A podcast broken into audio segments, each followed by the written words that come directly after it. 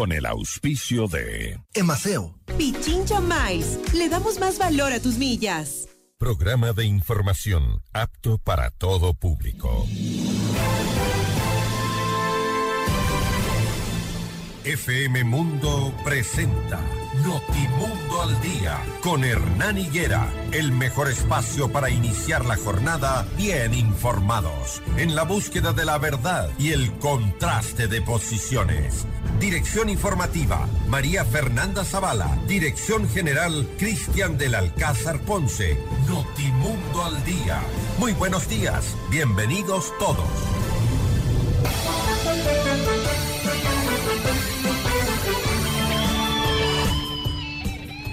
Buenos días, amables oyentes en todo el país, eh, en la ciudad de Quito también, en Pichincha en general, en eh, todos los rincones en donde FM Mundo llega a través de su señal y a través de Internet. Estamos empezando una nueva semana de trabajo y es lunes 16 de enero de 2023. Y aquí comienza este espacio para iniciar la jornada siempre bien informados. Buenos días a todos quienes están ya movilizándose a sus destinos de trabajo, quienes ya están en sus oficinas y quienes ya están comenzando un día productivo. Solo aquellos que se atreven a tener grandes fracasos terminan consiguiendo grandes éxitos. Lo dijo Robert F. Kennedy. No olvide que este lunes no circulan los autos cuyas placas terminan en 1 y 2 desde las 6 de la mañana hasta las 9 y 30.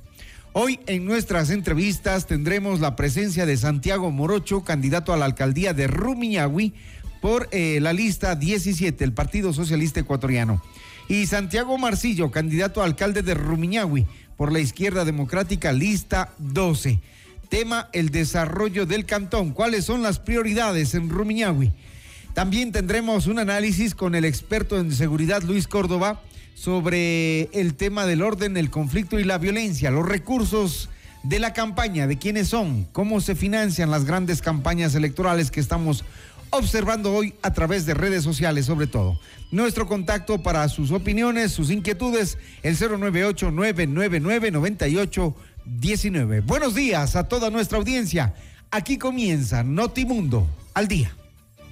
Portada informativa. Los titulares más destacados para comenzar el día. Promesas y reclamos presentes durante el debate a la alcaldía de Quito.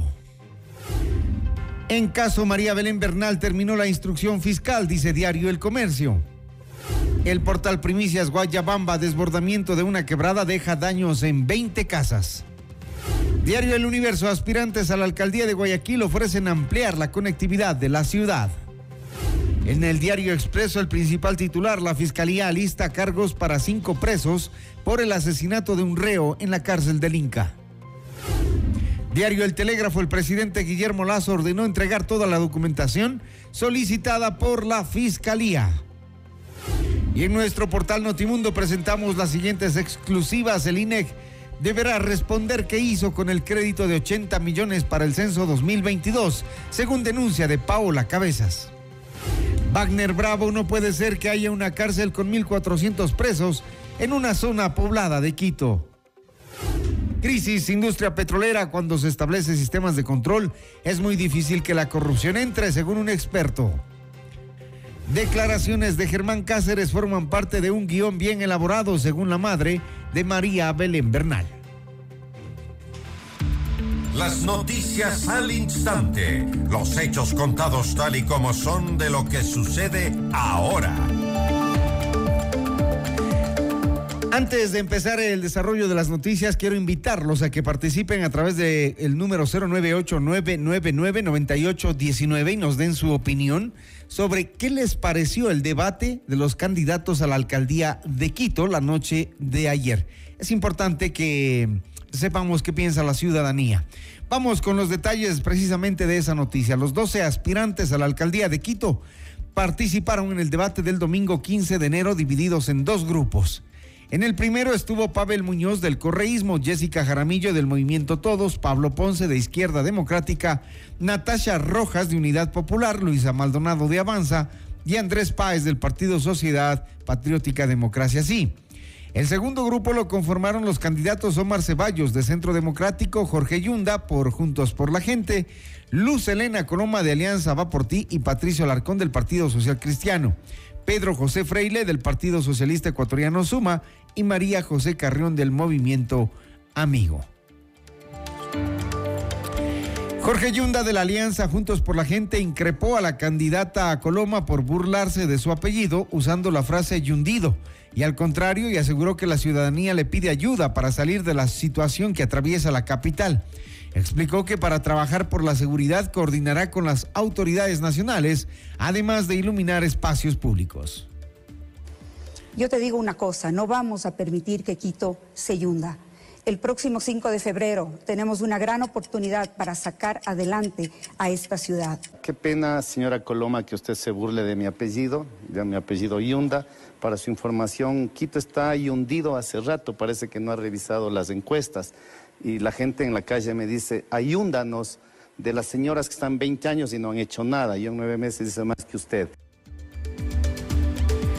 Patricio Alarcón de Alianza entre el Partido Social Cristiano y Movimiento Incluyente de Oportunidades y Equidad Social planteó que con un ahorro de 328 millones de dólares que generaría su administración, invertiría en tecnología para implementar un solo centro de monitoreo que abarque a los sectores industriales y alarmas comunitarias.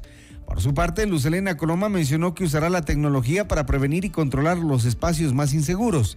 De su lado, Pedro Freile de la Alianza UIO planteó un plan de seguridad que también aplica la tecnología, pero precisó que es indispensable la voluntad política para definir a los enemigos y utilizar la inteligencia en lugar de la fuerza para combatir la delincuencia común y el crimen organizado.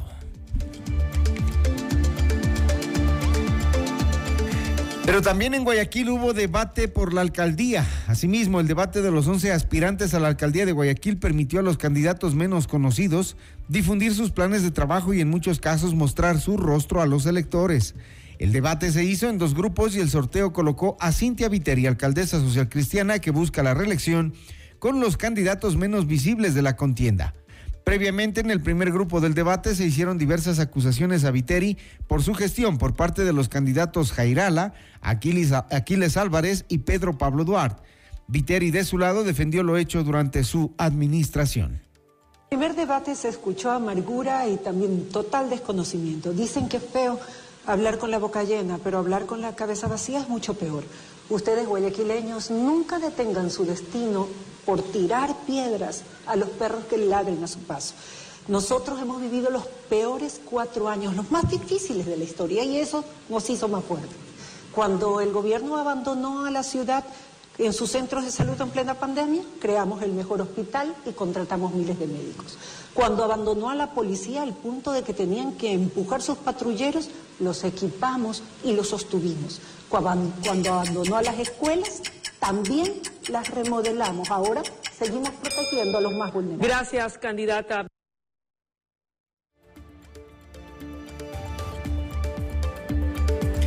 Ampliar la conectividad de la ciudad e impulsar auditorías al municipio fueron las principales propuestas que hacen los aspirantes a la alcaldía del puerto principal. Eso se desarrolló en el debate.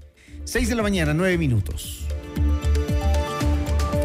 Vamos con otra información. El presidente Guillermo Lazo informó que dispuso a todos los niveles del Ejecutivo entregar a la Fiscalía del Estado toda la información requerida para demostrar que en su administración no existe corrupción, en el marco de una denuncia de supuestas irregularidades en nombramientos y contratos en empresas del sector eléctrico he ordenado que las dependencias del Ejecutivo que sean requeridas por la Fiscalía le entreguen toda la información que fuese necesaria porque estoy completamente seguro de que la labor independiente de la Fiscalía terminará confirmando que no ha existido en mi gobierno ninguna estructura criminal como la que falsamente se ha denunciado, señala un documento publicado por el mandatario la noche del domingo 15 de enero.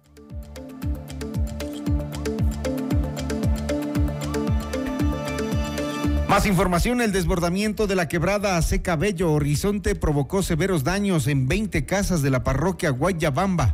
Esto fue la tarde del sábado 14. Según información oficial, se tomó al menos ocho horas desalojar el 95% del lodo acumulado.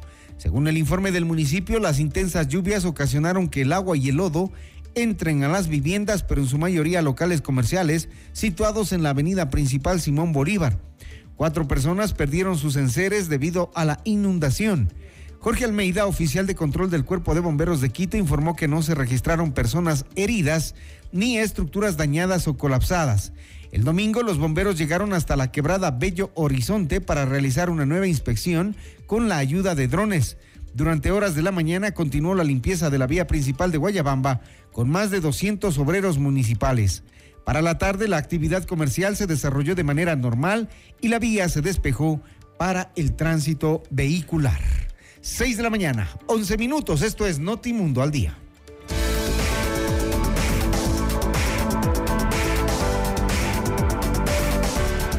Riguroso, preciso, frontal y sin filtros. Jorge Ortiz en Decisión Ecuador 2023. Todos los viernes a las 8 de la mañana por FM Mundo 98.1 en Quito y FM Mundo Live.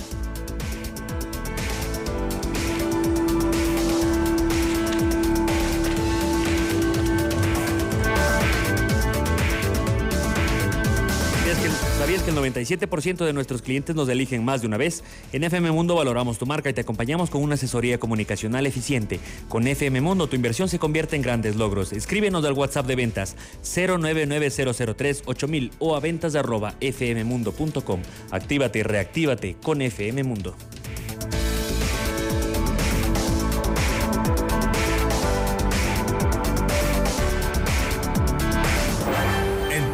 Al Día con Hernán Higuera.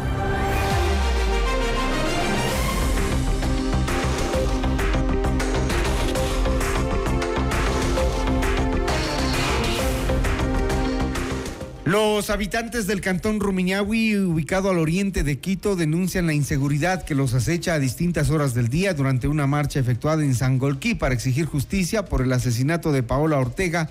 Exigieron más controles ante la ola de delincuencia. Pero este es solo uno de los tantos problemas que tendrá que enfrentar quien asuma la alcaldía del cantón Rumiñahui. Hoy tenemos dos invitados que van en la contienda precisamente por ese cargo en uno de los cantones más importantes y aledaños al cantón Quito, es el cantón Rumiñahui, el Valle de los Chillos. Está con nosotros Santiago Morocho de la, del Partido Socialista Ecuatoriano, lista 17. ¿Cómo le va, Santiago? Buenos días. Bien, muchísimas gracias por la invitación. Estamos a la orden siempre.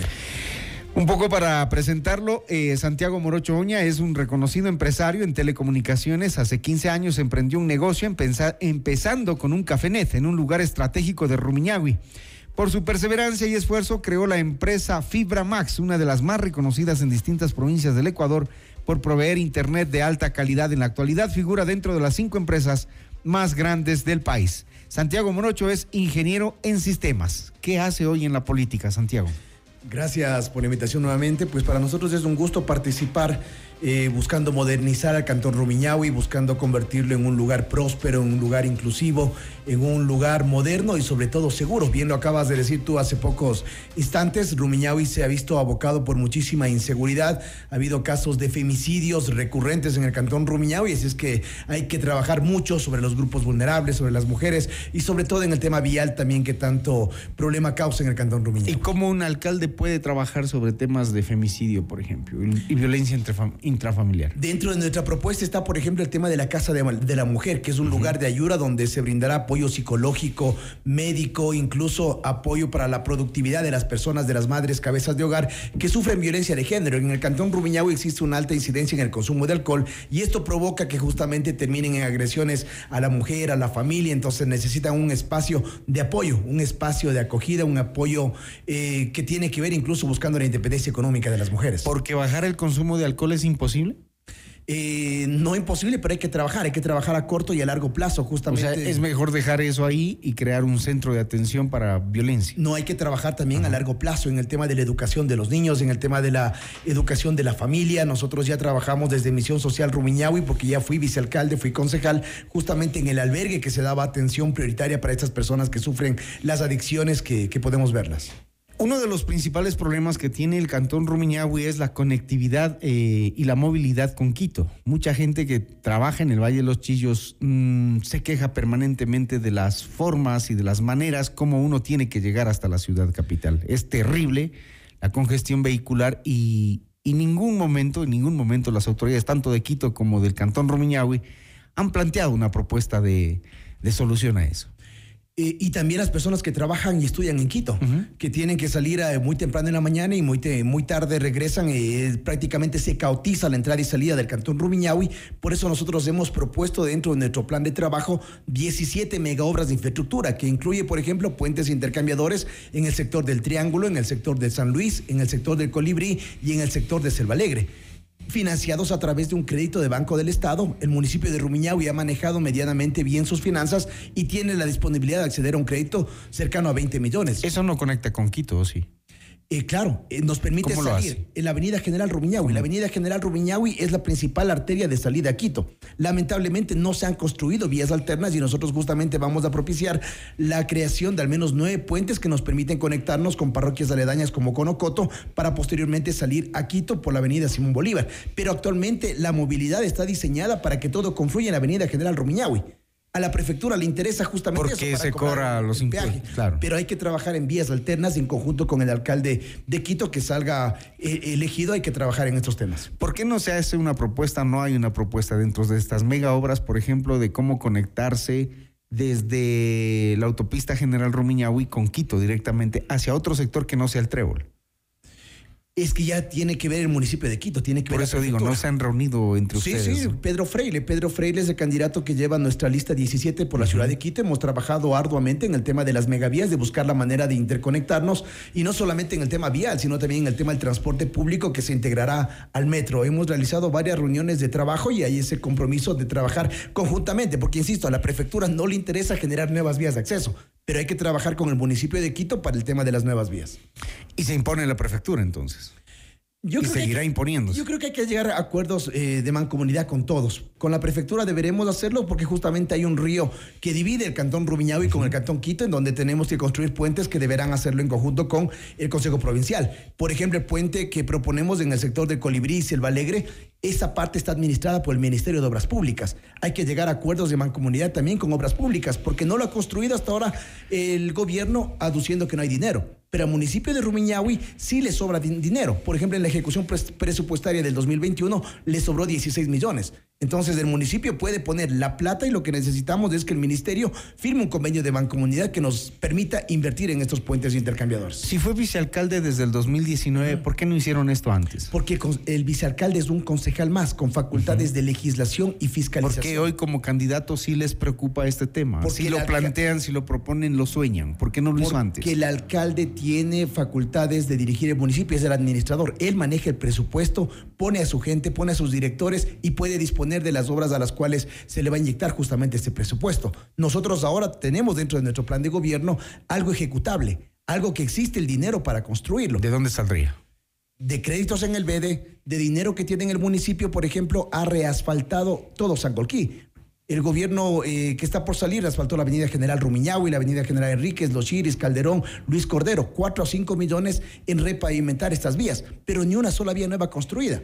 Estamos hablando de que Cantón Rumiñahui se encuentra caotizado una hora para cruzar de extremo a extremo y no hay nuevas vías. Nosotros proponemos, por ejemplo, una vía que sale de la avenida General Enríquez hacia la Mariana de Jesús, que cruza por el sector de los militares, una megavía que tenga tres carriles en cada lado, que tenga un parter central con arbolitos, con gamineras, con ciclovías, pero que tenga una vereda de 5 o 6 metros que se pueda construir un bulevar donde haya cafeterías, restobares, espacio para personas que tienen discapacidad. Este tipo de megavías que hay en Guayaquil, que hay en otras ciudades de Latinoamérica, se las puede construir en el Valle de los Chillos con 6 millones, 950 metros de una vía que nos va a permitir llegar hacia la ESPE de una manera más ágil. Uno de los problemas graves que tiene el Cantón Rumiñahui es el crecimiento desordenado. Lo mismo que pasa en Quito. Se están construyendo muchos conjuntos habitacionales y claro, uno cuando mira eso se pregunta, ¿cómo van a salir de aquí a Quito?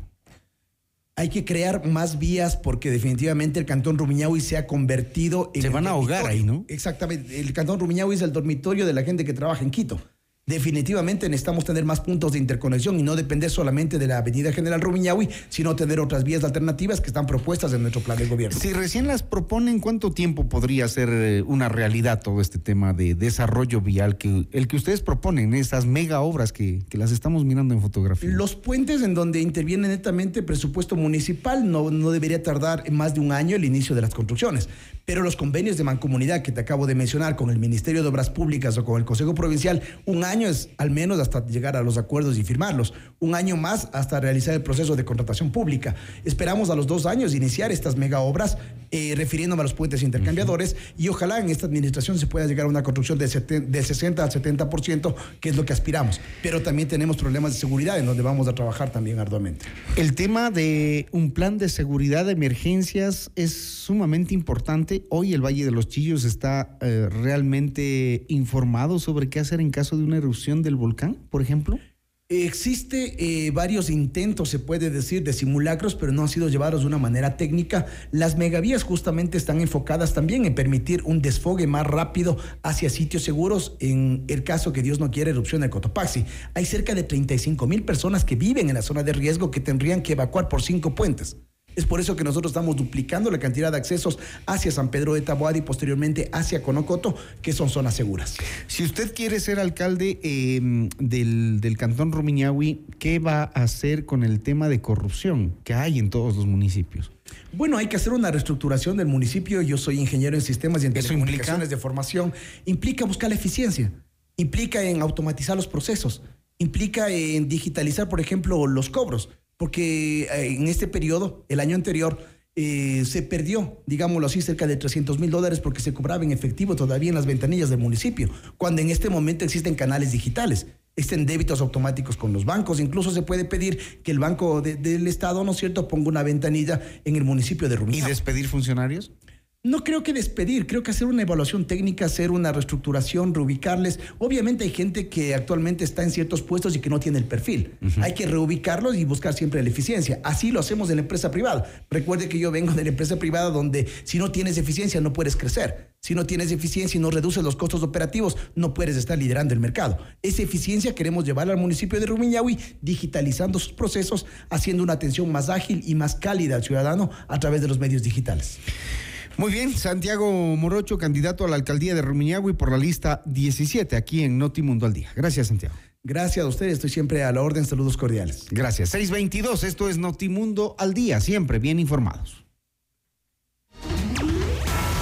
Enseguida volvemos con más de Notimundo al Día. Los hechos contados tal y como son con Hernán Higuera. Decisión Ecuador 2023. Con Jorge Ortiz. Este viernes a las 8 horas. Solo por FM Mundo 98.1. Inicio del espacio publicitario. Ven, mijo, da sacando la basura que ya mismo de pasar el carro. Ay, mami, es que huele mal. ¿Te imaginas si no sacáramos la basura una semana o un mes? Puchi, olería feo toda la casa. Por eso hay que sacar la basura siempre a tiempo. Por suerte, para Quito tenemos a los soldados azules que nos cuidan de no estar llenitos de basura. ¿Trabajan todos los días? Todito. ¡Wow! Apúrame. Ay, sí, sí, sí. Oliwi, soldados azules. Gracias. Emaseo, conectados con la limpieza. Autorización número 1145. CNE, elecciones 2023. Los espacios públicos son primordiales para una adecuada convivencia ciudadana. Estos espacios logran que las ciudades sean inclusivas, seguras y sostenibles. Es por eso que estos espacios que se encuentran por toda la ciudad pueden ser aprovechados por todos como espacios de relax y de sano esparcimiento. Encontrarás canchas deportivas, áreas verdes, juegos infantiles, entre otros. Además, garantizando tu seguridad, cuentan con una adecuada iluminación para que puedas visitarlos todos los días durante todo el día. Municipio de Quito. Autorización número 1762. CNE, elecciones 2023. Vecinos, es hora de un Quito con visión de mujer. Una lideresa joven y honesta que trabajará por la seguridad y pondrá orden en la ciudad. Se viene el cambio radical con la lista 70.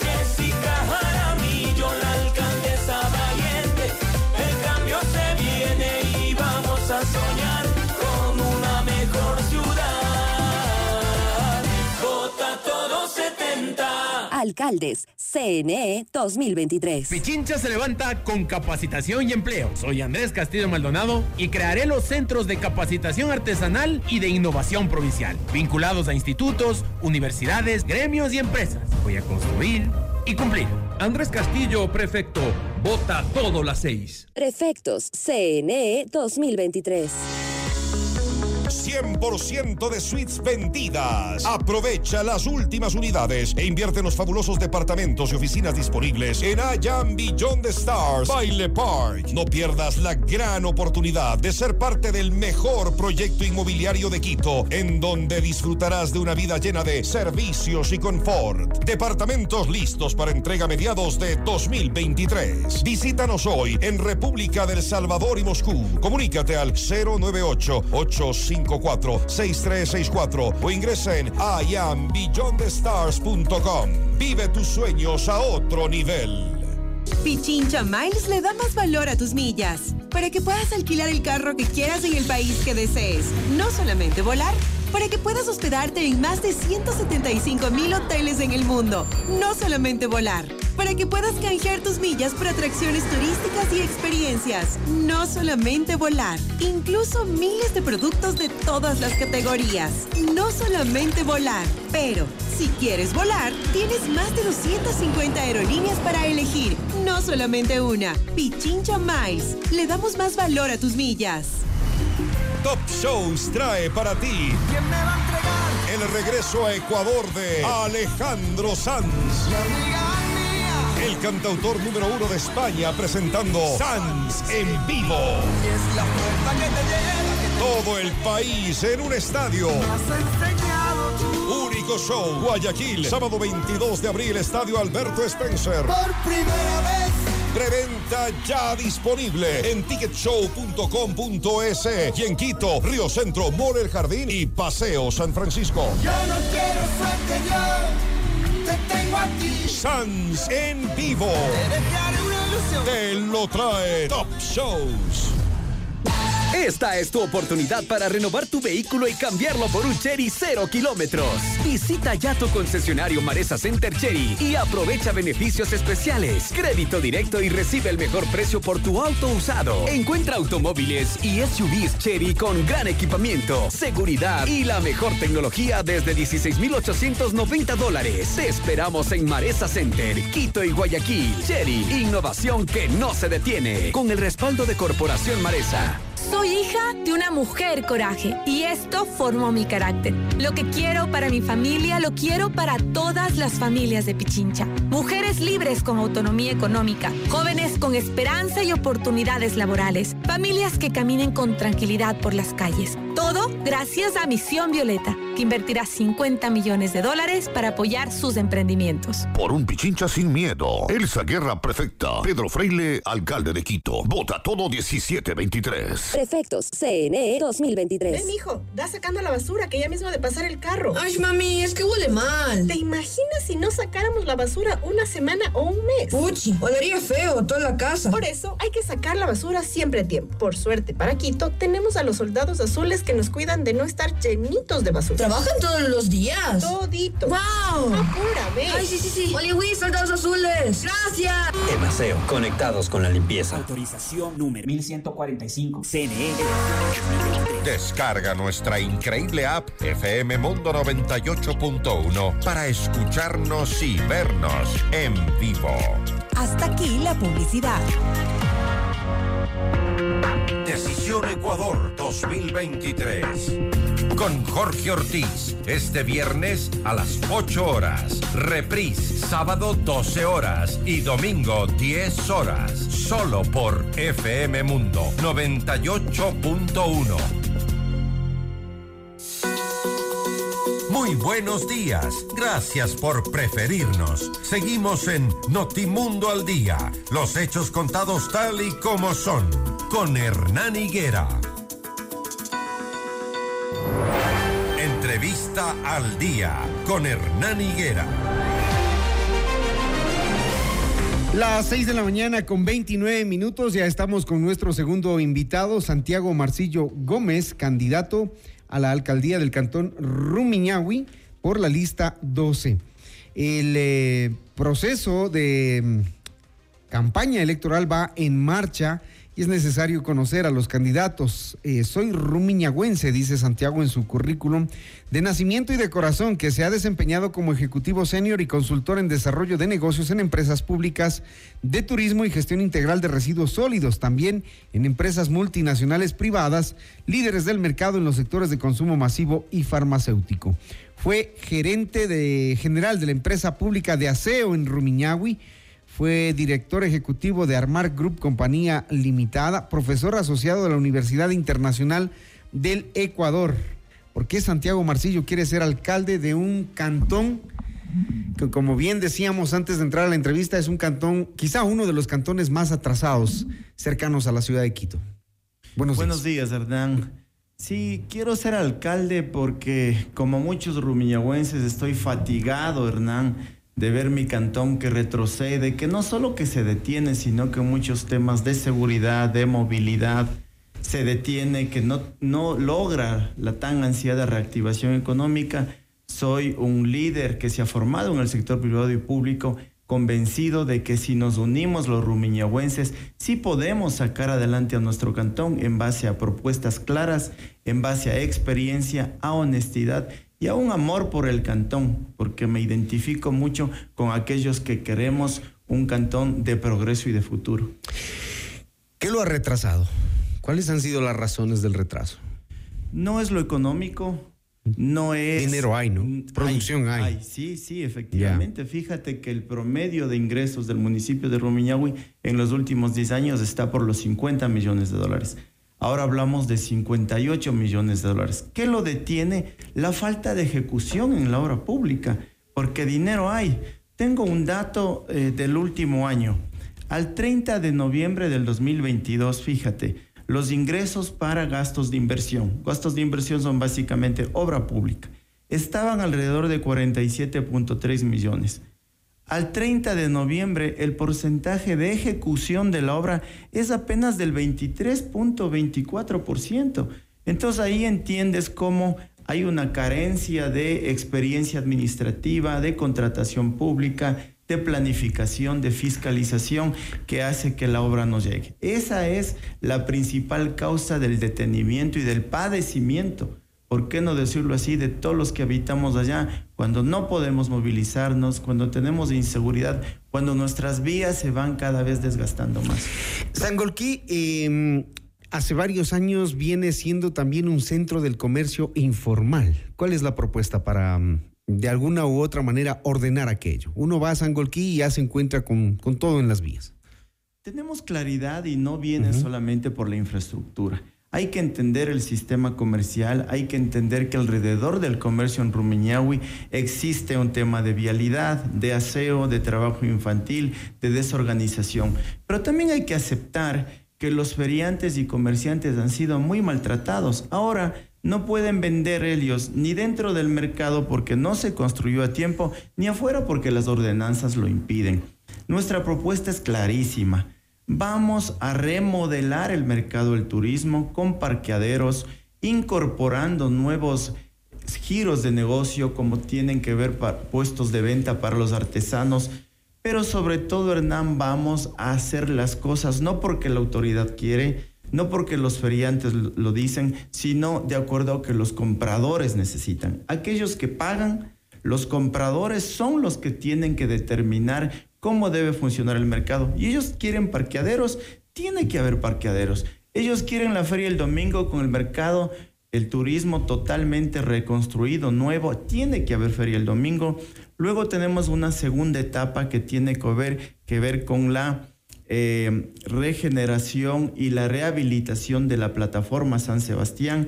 Y luego para la plataforma César Chiriboga hay que contextualizarla a ese hermoso centro patrimonial que tiene Sangolquí para lograr una arquitectura que permita activar el turismo de centro patrimonial.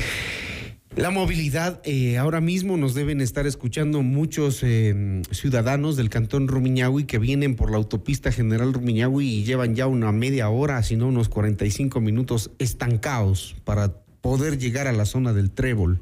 ¿Cuál es la vía de solución allí? ¿Cómo llegamos más rápido del Valle de los Chillos a Quito? Sí, efectivamente. Bueno, el problema no es solamente la, la vía de acceso entre Quito y San Olquí, la autopista General Rumiñahui. Los 198.7 kilómetros que tiene el sector rural no tiene un plan de mantenimiento programado. Los 476.7 kilómetros viales urbanos tampoco lo tienen.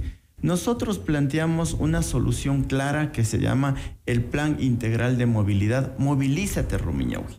Nuestra propuesta incluye 17 vías, 17 vías Hernán que están completamente costeadas en nuestra propuesta de gobierno, que llegan aproximadamente en los cuatro años a 56.3 millones de dólares. Y en estas vías está la solución de tránsito. ¿Cuáles serían? ¿Por dónde sería la salida de conectividad? Tenemos dos vías básicamente para ese sector. La una es en el sector de San Rafael. Hay una vía que te conecta la avenida eh, General Enríquez con la Mariana de Jesús. Esa vía tiene estudios. Esa vía no se ha construido, no sé por qué, pero tiene estudios de los cuales ya hemos pagado los rumiñahuenses. Hay otra vía que te une eh, la vía de la ESPE con el, el Boulevard San Luis, que impide también que se haga el, el cuello de botella del San Luis. Yo en el caso del triángulo no soy partidario de construir ahí ni pasos deprimidos ni pasos elevados. ¿Por qué? Porque ya esos comercios han sufrido bastantes los últimos 11 meses con el retraso en la repavimentación de ese tramo. Se han sería, tomado casi un año, ¿no? Sería de una vez colapsar uh -huh. el sistema comercial. Hay, hay que buscar vías alternas, pero sobre todo, Hernán, hay que ordenar el tráfico, el tránsito público por la autopista. El plan nuestro incluye que el carril derecho de la autopista, y esto lo hemos socializado ya con cooperativas de transporte y están de acuerdo, sea exclusivo para transporte público y tenemos que ordenar la manera como llegan nuestros, nuestros pasajeros desde Rumiagua hacia Quito empatando con el metro. Las conversaciones nos dicen que va a ser o en la parada de San Francisco o en la parada del Arbolito. Y existen ahí dos soluciones. La una, que es la que menciona la señorita prefecta actualmente, que tiene que ver con un túnel, que tú del peaje a la altura de Monjas bajarías más o menos hacia el Machángara, habría un puente que cruza este río y que por un túnel llegaría al arbolito. La esa cuesta 200 millones de dólares.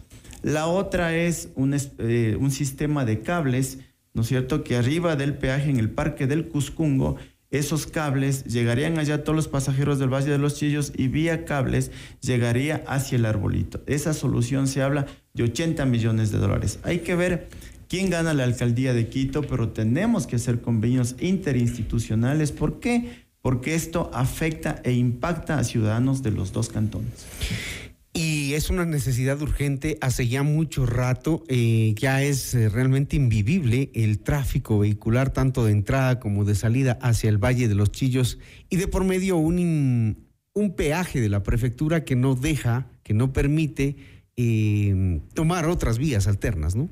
Sí, un peaje que es un cuello de botella, uh -huh. lo sufrimos todos los días, que no, no se entiende, la verdad, la razón técnica de fondo, ¿por qué no solucionan eso? Porque ahí te, te, mandas mínimo, mínimo 30 minutos de detenimiento hasta el trébol. Entonces yo creo firmemente que esa solución tiene creo que Creo que en el trébol en... también hay que hacer algo de parte del municipio de Quito. Ahí hay un cuello de botella, eh, hay, un, hay un espacio en donde se podría hacer una, una, una solución, pero nadie la plantea. No vemos en los planes de, de trabajo eso.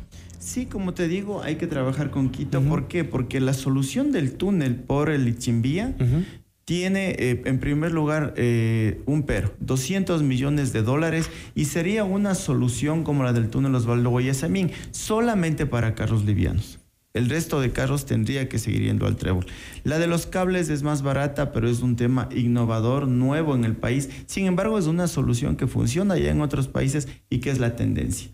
Tenemos que trabajar fuertemente con Quito, logrando resolver esta carencia de varios años para todos aquellos que vamos y venimos desde los chillos hacia Quito. ¿Cómo combatir la inseguridad en eso ¿Qué hay que hacer ahí? En eso nuestra propuesta es súper clara. ¿Qué van a hacer? Y contundente, Hernán. La contundencia marca en que nosotros vamos a crear el marco legal para conformar el Consejo de Seguridad y Participación Ciudadana.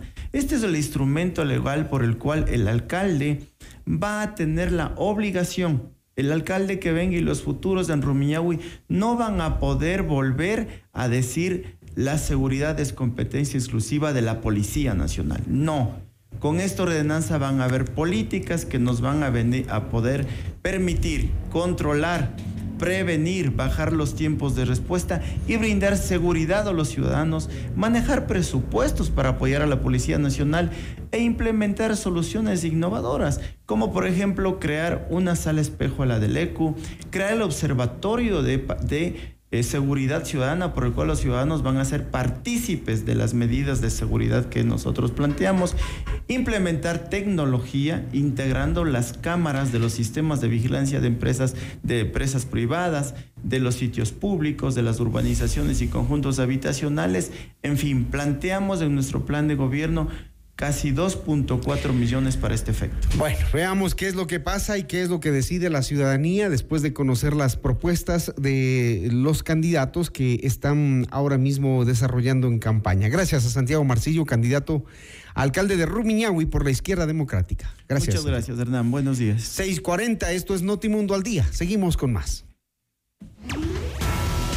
Enseguida volvemos con más de Notimundo al Día. Los hechos contados tal y como son con Hernán Higuera. Decisión Ecuador 2023. Con Jorge Ortiz. Este viernes a las 8 horas. Solo por FM Mundo 98.1. Inicio del espacio publicitario. FM Mundo presenta Mundo Salud con el doctor Esteban Ortiz. Bienvenidos. Hola amigos, soy el doctor Esteban Ortiz. Hoy les vamos a hablar sobre las famosas varices. Las varices son estas dilataciones tortuosas de las venas. Las venas cuando tienen una dificultad de empujar la sangre hacia arriba, pueden terminar en lo que se conocen como varices. Estas varices muchas veces se ven, ustedes seguramente habrán visto en la calle, pero muchas veces solo se sienten. Es decir, si usted siente algún tipo de hormigueo, algún tipo de dolor en las extremidades inferiores o algún cambio de coloración, no duden en consultar a su médico cirujano vascular de confianza y definitivamente solicitar un diagnóstico. Se diagnostica a través de un eco y se puede tratar en relación al tamaño y al estadio de la varice. Pueden ser arañitas venosas, pueden tratarse con escleroterapia o inclusive con cirugía. Su lado del asunto es cuidarse, hacer pausas activas, caminar constantemente y si no tiene un espacio para caminar, mueva los pies en el sitio donde usted está trabajando. Hasta aquí Mundo Salud con el doctor Esteban Ortiz. Ven, hijo, da sacando la basura que ya mismo de pasar el carro. Ay, mami, es que huele mal. ¿Te imaginas si no sacáramos la basura una semana o un mes? Puchi, olería feo toda la casa. Por eso hay que sacar la basura siempre a tiempo. Por suerte, para Quito, tenemos a los soldados azules que nos cuidan de no estar llenitos de basura. ¿Trabajan todos los días? Todito. ¡Wow! Apúrame. Ay, sí, sí, sí. Oliwi, soldados azules. Gracias. Emaseo, conectados con la limpieza. Autorización número 1145. CNE Elecciones 2023. Los espacios públicos están diseñados para el disfrute de toda la familia. Muchos de ellos cuentan con espacios para recreación, canchas deportivas, juegos infantiles y están disponibles las 24 horas del día todos los días. Además, para propiciar estos espacios de sano esparcimiento en cada barrio de la ciudad, cuentan con iluminación. Así garantizaremos la seguridad de todos los vecinos. Aprovecha estos espacios. Visítalos con tu familia y amigos. Municipio de Quito. Autorización número 1761. CNE Elecciones 2023. Pichincha se levanta con capacitación y empleo. Soy Andrés Castillo Maldonado y crearé los centros de capacitación artesanal y de innovación provincial, vinculados a institutos, universidades, gremios y empresas. Voy a construir y cumplir. Andrés Castillo, prefecto. Vota todo las seis. Prefectos CNE 2023. Quito quiere un cambio seguro. El cambio seguro es vivir en un Quito donde los emprendedores sean apoyados sin trabas y sus negocios funcionen de una manera sencilla, ágil y segura. Yo sé cómo hacerlo. Pato Alarcón, alcalde. Alcaldes, CNE 2023. Pichincha Miles le da más valor a tus millas para que puedas alquilar el carro que quieras en el país que desees. No solamente volar, para que puedas hospedarte en más de 175 mil hoteles en el mundo. No solamente volar para que puedas canjear tus millas por atracciones turísticas y experiencias. No solamente volar, incluso miles de productos de todas las categorías. No solamente volar, pero si quieres volar, tienes más de 250 aerolíneas para elegir. No solamente una. Pichincha Miles. Le damos más valor a tus millas. Confirmado. Melendi en Ecuador. No quiero cantos de El espectacular cantautor español favorito de todos. Te pido a la luna. Viene para presentarnos en vivo su nueva gira. Pasan los años. Ay, sí. Si saltas vives. Conciertos llenos de buena música y mucha energía, como solo lo sabe hacer Melendi. Quito, 12 de mayo, Coliseo Rumiñahui. Que yo no quiero pasar. Preventa exclusiva con tarjetas Produbanco desde el lunes 16 de enero, 0 horas en ticketshow.com.es, Río Centro, Mall El Jardín y Paseo San Francisco. 10 meses sin intereses. Y es que no puedo estar así. Melendi te lo trae Top Shows. Hoy yo quiero vivir,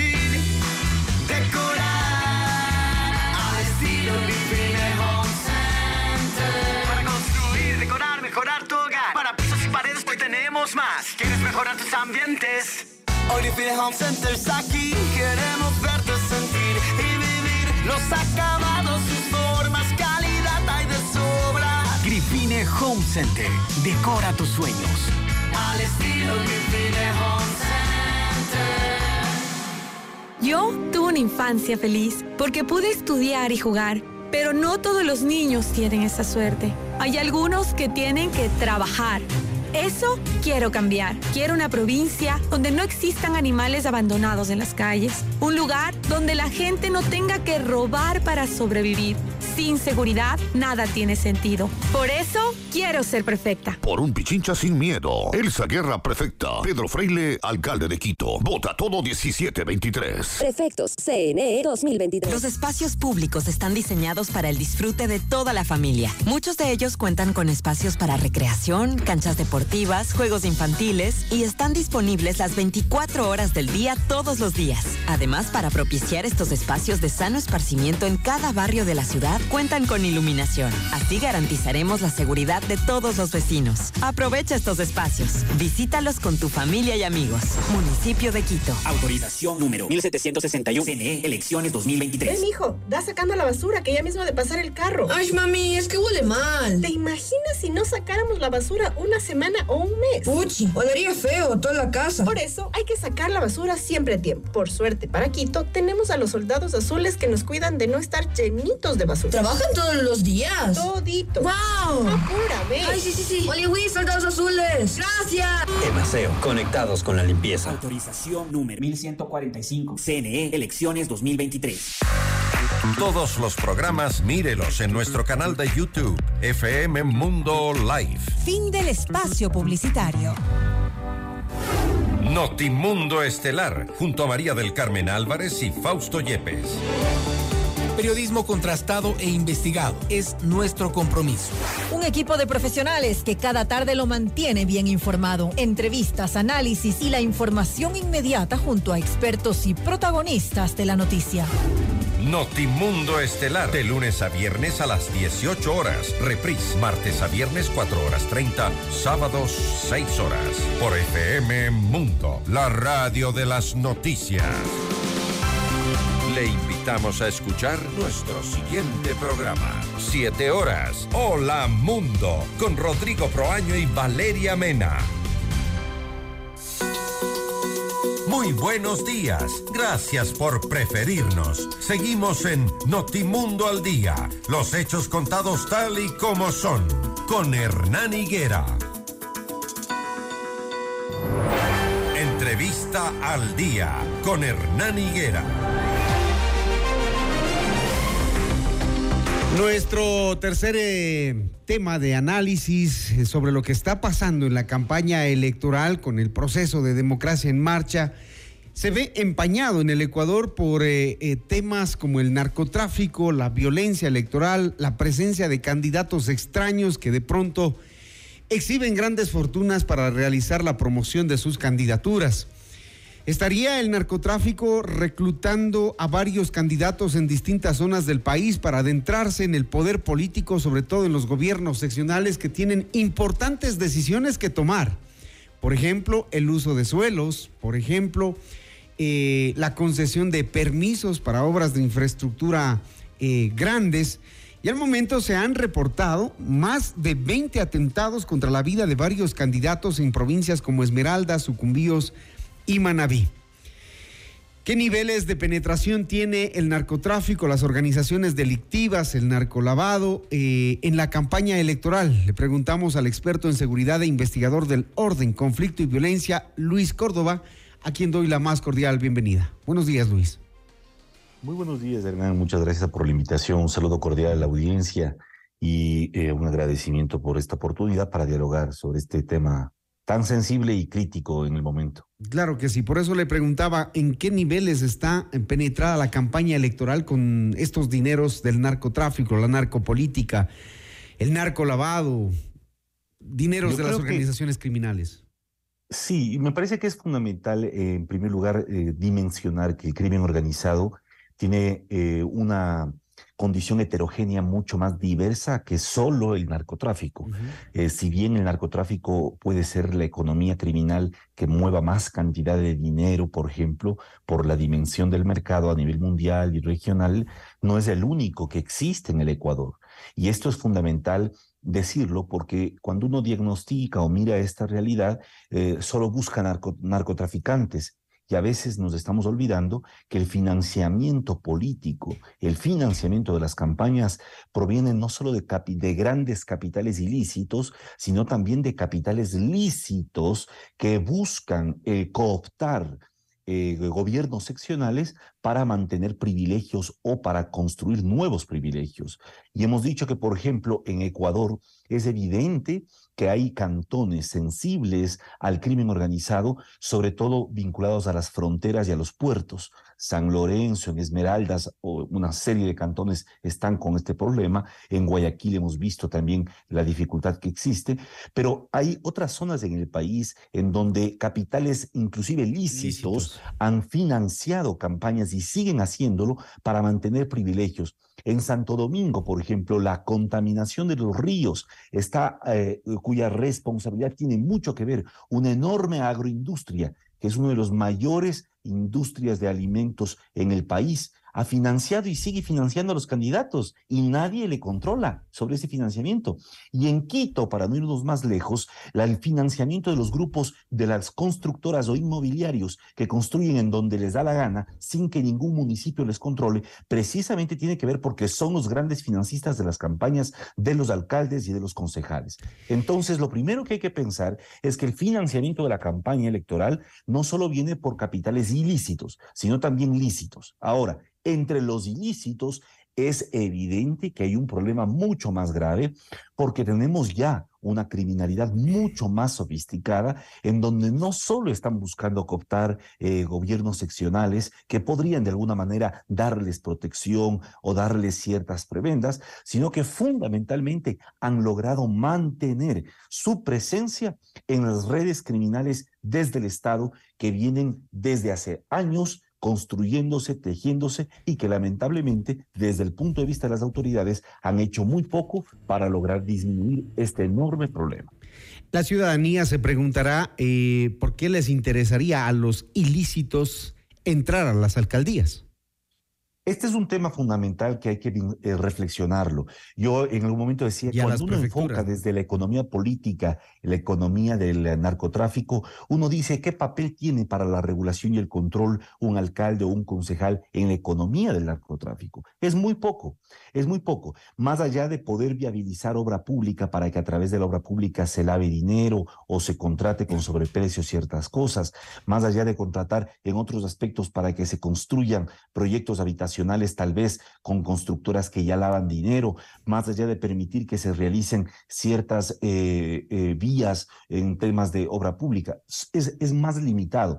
Por eso es que me parece que el acceso, el control de, estos, eh, de estas autoridades, incluso muchos de los atentados criminales, no tienen que ver con necesariamente con las grandes estructuras de narcotráfico en el país que están operando, sino más bien con estas estructuras pandilleriles que existen en el país y que se están disputando el control de un servicio criminal básico, que es la protección a través del sicariato. Esto es fundamental también eh, distinguir.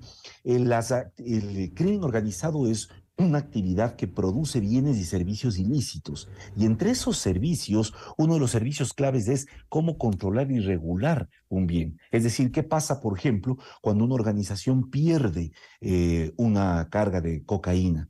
¿Cómo se resuelve este problema dentro de las organizaciones? Y esto, uno de los mecanismos es obviamente a través de la violencia letal. Entonces, ¿quiénes controlan? las vías, los canales, las rutas de acceso, que es el activo más importante en la industria del narcotráfico, tienen la capacidad de proveer estos servicios. Y entonces ahí sí tendría sentido que, por ejemplo, desde los consejos municipales se tenga acceso para el control de los planes de seguridad Recordemos que muchas de las provincias, y perdón, muchos de los cantones ya cuentan con eh, competencias de control de tránsito, competencias de control de seguridad eh, eh, en la ciudad, y esto facilita que puedan estas redes criminales también permear estas estructuras. Y demos solo un ejemplo para, para cerrar esta idea.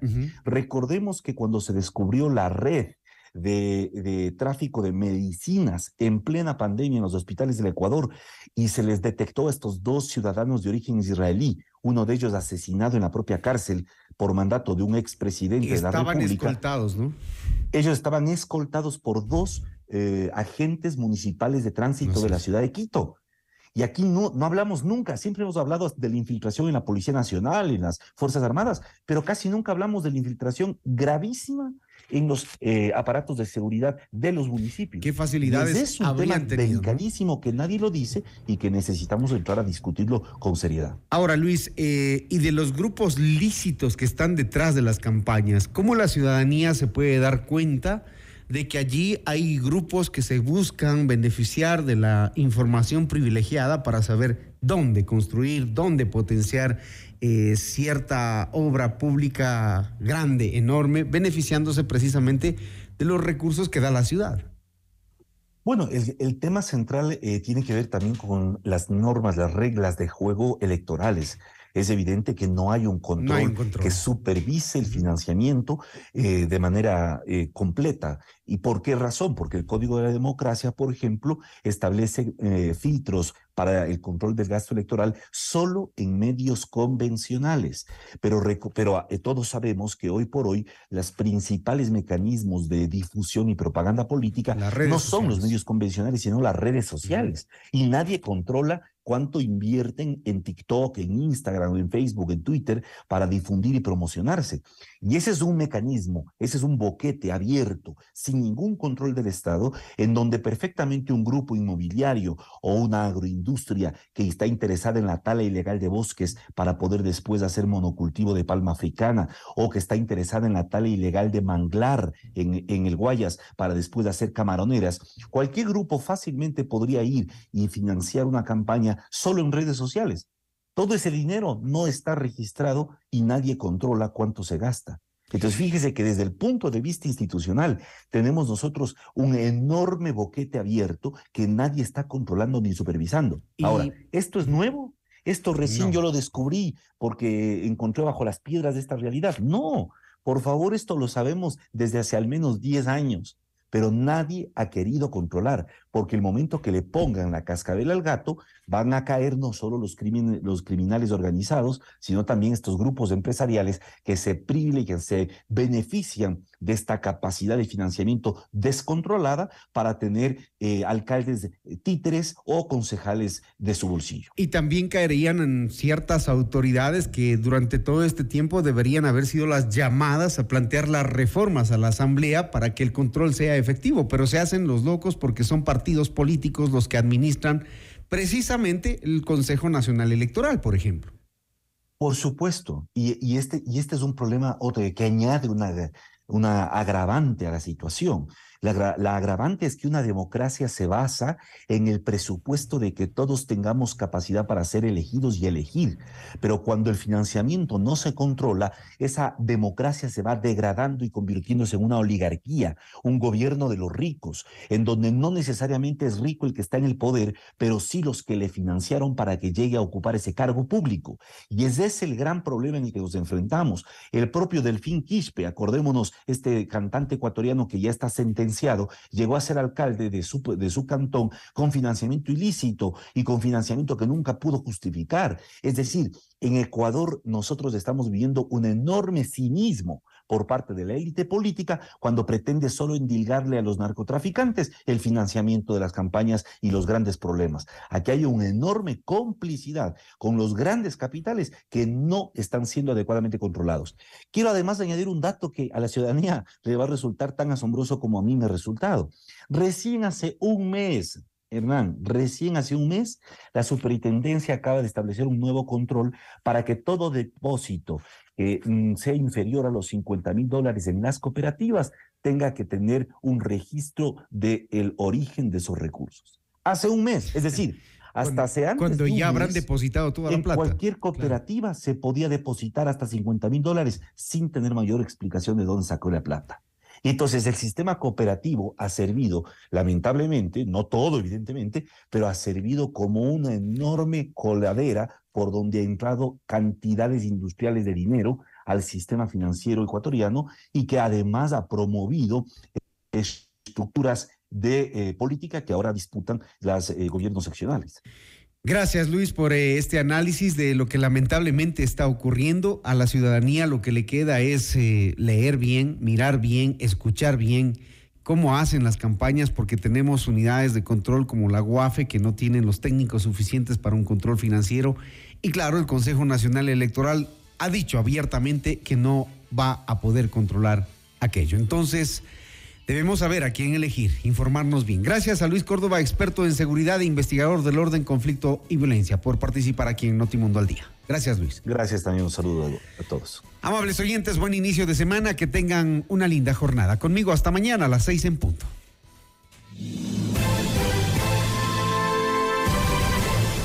FM Mundo presentó Notimundo al Día, el mejor espacio para iniciar la jornada bien informados. Conducción, Hernán Higuera. Ingeniería de sonido, Andrés Castro Saavedra. Dirección de arte, Laili Quinteros. Coordinación y redacción, José Martín Muñoz. Dirección informativa, María Fernanda Zavala. Dirección general, Cristian del Alcázar Ponce. Con el auspicio de Emaceo. Pichincha Miles. Le damos más valor a tus millas.